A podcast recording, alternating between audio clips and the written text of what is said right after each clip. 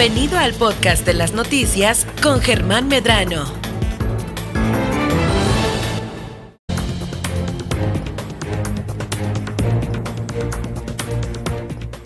Como cada semana, Valerie Vélez nos platica sobre las novedades y bueno, las cosas que a veces la tecnología nos pone, claro, eh, al alcance de nosotros, pero hay un tema interesante que lo estuvimos anunciando desde el inicio del noticiero y este tema lo traes a continuación y son las criptomonedas. Valerie Vélez, ¿cómo estás? Adelante. Eh, ¿Qué nos puedes platicar de ello? ¿Qué son? ¿Para qué sirven? ¿A quién nos tienes también de invitado?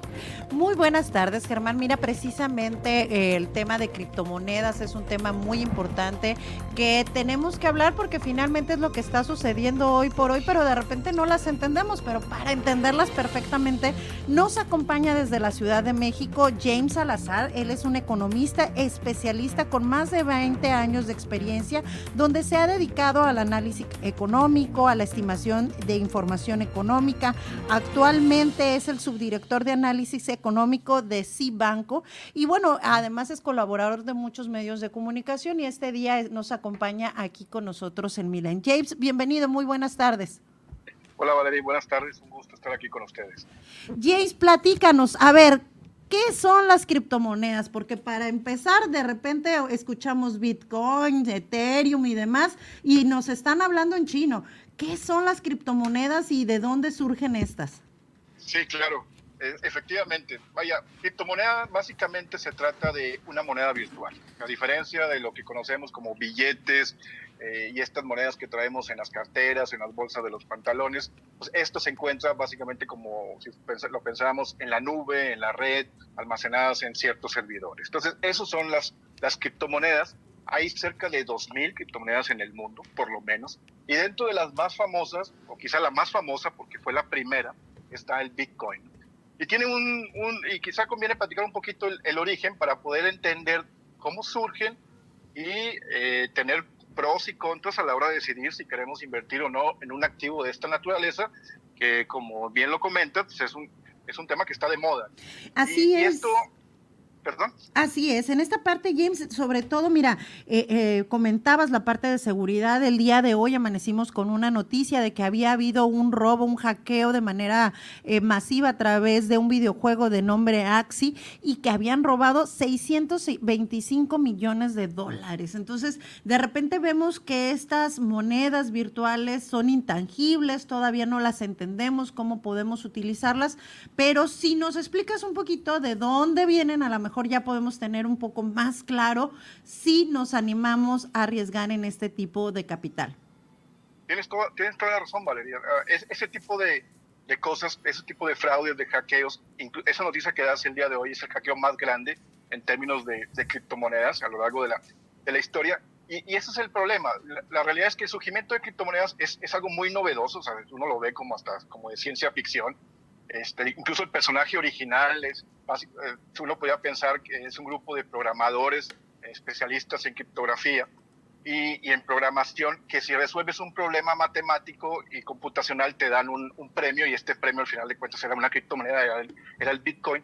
Lo novedoso de esto es que es una tecnología nueva, quizás hacia allá va todo el tema financiero, hacia que sea una, una cuestión virtual, le puede tomar mucho tiempo, pero adicionalmente vienen detrás una tecnología que le llaman el blockchain.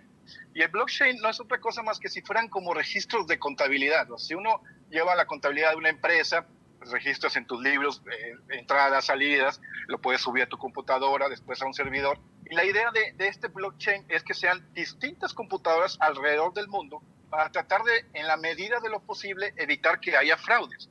A diferencia de lo que sucede de concentrar toda la información en un en un servidor. Aquí el, inconveniente siempre es, bueno, ¿en qué está sustentado eh, una criptomoneda? Básicamente nada. El problema es que no está regulado, no están los gobiernos detrás, son agentes privados que al final de cuentas uno termina confiando ciegamente en ellos. ¿Por qué? Porque, bueno, pues, eh, piensa que, pues, nunca, nunca va a haber fraude o que nunca te, te, van, a, te van a estafar. Puede, puede ser el caso que efectivamente nunca suceda, pero de repente vemos noticias como la de hoy, en que se roban una cantidad impresionante de dinero y nos dejan otra vez en, dudas, ¿no? Entonces, lo, lo, que ha estado pasando con, con este tipo de, de, activos financieros es que a raíz de las distintas crisis económicas que hemos visto en los últimos años, y en particular la de la pandemia que surgió a partir del 2020, pues lo que han hecho los gobiernos es, le llaman, digo esto puede sonar un poquito técnico, pero le llaman inyectar liquidez para estimular las economías. Entonces bajan tasas de interés para que la gente pida prestado, este, que, eh, digamos que empieza a haber dinero circulando, ¿no? Que como eh, se cerraron muchas fuentes de empleo, se necesitaba que empezara a circular dinero de una manera forzada a través de los gobiernos, incentivos, por ejemplo, en Estados Unidos, que se entregó dinero, aquí también algunos, algunos tipos de préstamo, y empieza a circular. Pero el Bitcoin, ¿cómo, ¿cómo nace? Porque realmente, efectivamente, a través de la pandemia es como que empezó a haber el boom, ¿no? Sí, digamos que lo, difícil de, estas criptomonedas es decir, bueno, aterrizarlo, poder utilizarlas en algo, en alguna compra. Se dice que en, en el 2010 se hizo la primera transacción hacia un bien real. Alguien que tenía cerca de 4 mil bitcoins nos ofreció a cambio de dos pizzas. compró dos pizzas, dio las especificaciones, dijo, si alguien me, me trae dos pizzas en la próxima hora, yo le doy 4 mil bitcoins. En ese entonces estamos hablando de bitcoins que no valían prácticamente nada. Sería lo equivalente a 40 dólares. Si uno lo compara con el precio máximo que llegó de 70 mil dólares, pues la verdad es que eh, eh, este, este individuo, no sé qué, qué, pueda estar pensando actualmente, pero sí fue, sí fue no, no necesariamente fue Se ha de haber arrepentido de haber tenido tanta hambre por esas dos pizzas. Fíjate que escuché una entrevista de él y, y decía, bueno, pues a lo mejor muchos me han de pensar que que me siento muy mal por ello, pero no, yo me siento bien porque fui el detonante o el catalizador para que esto se empezara a hacer como una, como una realidad. Vaya, está, está lejos todavía de que las monedas o las criptomonedas o el Bitcoin se conviertan en la moneda de curso legal, pero pues cada vez vemos más, más países, más sectores, más empresas que las empiezan a aceptar como medio de cambio. Y esto termina pues, ayudando a generar una mayor demanda. Como bien decías ahorita y lo explicabas de, de forma muy clara, eh, los apoyos que, que, empezaron a dar los gobiernos, empezó a circular el dinero, sobre todo los chavos no sabían en qué, en qué gastárselo y ven que empieza a, noticias como de está subiendo el Bitcoin, todo el mundo empezó a montarse en ese barco y por eso es que estamos viendo este, de, de repente subidas muy fuertes. El problema de, de este activo es que a diferencia de que si tú compras una acción, por ejemplo, una acción de, de Google o una acción de Apple en la que está sustentada en que si venden más iPhones, pues a la acción le va a ir mejor, o más iPads, dependiendo, de más artículos electrónicos. Aquí en el Bitcoin no, está sustentado en básicamente percepción, en que si me, si, si me late como activo de inversión o no, porque no hay nada detrás. Y el, y el problema de que no haya nada detrás es que así como sube, pues está el riesgo muy fuerte siempre de que baje, ¿no? Hay mucha gente que cuando llegó a 70 mil dólares, imagínate 70 mil dólares, estamos hablando de 1.400.000 pesos. Dijo, no, pues este es el negocio del año, ¿no? No, ahorita, por ejemplo, está en 47 mil dólares el Bitcoin. Entonces ya llevas una, una pérdida significativa. Mucha gente incluso vendió carros, su, su casa para tratar de comprar Bitcoins, para subirse a este furor. La realidad es que hay que, tener, hay que verlos con cuidado. Así, si tienes un dinero que te sobra, eh, o un porcentaje, si eres un inversionista que, que, te gusta entrar a los mercados, pues destina una parte de tu portafolio a, a bitcoins. Actualmente hay plataformas porque es, una, es, un, es un activo caro, pero que, que, puede funcionar como una vaquita, te pueden vender una parte, un, un quinto, un décimo, para que, porque a lo mejor o sea, no me nos juntamos entre varios, aquí de la mesa decidimos y empezamos a comprar Bitcoin, pero lo compramos entre todos, digamos que con ese dinerito extra, con la visión de que si se pierde no pasa nada. Eh, exacto, aquí lo que siempre debe pensar uno a la hora de, invertir es tener cuidado de que los rendimientos pasados no implican necesariamente rendimientos futuros. El Bitcoin sí le ha ido muy bien, es un activo que de la nada eh, te, da, te, te, pudo haber hecho multimillonario, pero en cualquier momento, por lo mismo, como no está sustentado o no tiene un fundamento detrás, o te pueden hackear y no puedes ir a quejarte con ningún gobierno, porque el gobierno te va a decir, a diferencia de que si te roban a ti, eh, si roban el banco donde tú tienes depositado tu, tu dinero, o donde te cae tu nómina, pues ahí el banco responde junto con las aseguradoras y tú no pierdes. Acá no, acá si te roban, si te sufres un hackeo, pues pierde y lo pierdes para siempre. ¿Por qué? Porque no va a haber una autoridad detrás, que esa es, que esa es parte de las, de las grandes desventajas que, Ahora, ¿dónde puedes comprar tu bitcoins? Porque tampoco es como de, ah, voy al Oxxo, bueno, a lo mejor después, ¿no? Voy a una tienda de conveniencia. No, pero sí hay algunas plataformas que le llaman casas de cambio virtuales. Las puede uno identificar porque la mayoría de las páginas web terminan con, el, con, el, con la parte de exchange. Y ahí puede uno crear su cuenta, hay que estar consciente de que te van a cobrar una comisión. Pero bueno, dependiendo de la comisión, pues ya uno hace la valoración. Y ahí puedes este, hacer tus, tus, tus opciones de compra, tus opciones de inversión. Aquí estamos hablando de Bitcoin, pero hay otras como importantes como el Ethereum, que es mucho más barata. Hay, hay unas basadas en memes, que el Dogecoin, que, que, básicamente vale centavos de dólares, pero que como... Pero que es divertida, ¿no? A lo mejor ya ni siquiera es por la parte financiera, es decir, bueno, me arriesgo y me compro un Dogecoin. No, e, e, exactamente. Por ejemplo, hace poco, no sé si seguramente estuviste al tanto de esto, Elon Musk, eh, que ha estado muy activo en este tema de criptomonedas, de repente dice, ahora sí voy a aceptar bitcoins en la compra de, de mis autos Tesla. Y luego de repente dice, ¿saben qué? Ya no. Entonces el bitcoin está muy sujeto, todo el mundo está eh, checando la cuenta de Twitter de, Elon Musk para ver qué dice. Y de repente dice, bueno, ahora voy a aceptar Ethereum, ahora voy a aceptar Dogecoin. Entonces todo el mundo se está eh, en ese tipo de bandazos. Ese es el problema de, este tipo de activos. Nada más hay que tener cuidado. Son, te dan muy buenos rendimientos, eh, pero están sustentados básicamente de nada. Entonces, digo, yo te recomiendo comprar siempre y cuando estés consciente de estos riesgos y de que sea un, un, un recurso financiero que, que, efectivamente tú puedas disponer y que no necesariamente te implique un cambio o que te apalanque de forma, de forma significativa en tu vida. Eh, ¿Cuáles serían las principales, decías, bueno, son más de 2.000, cuáles serían a lo mejor las principales eh, que están moviéndose en el mundo financiero y que realmente ustedes como economistas pudieran decir, bueno, sí es volátil el tema, pero por lo menos han presentado cierta presencia y estabilidad, porque también el riesgo en esto es de que un día existan y al día siguiente desaparezcan, ¿no? Que ha sucedido también.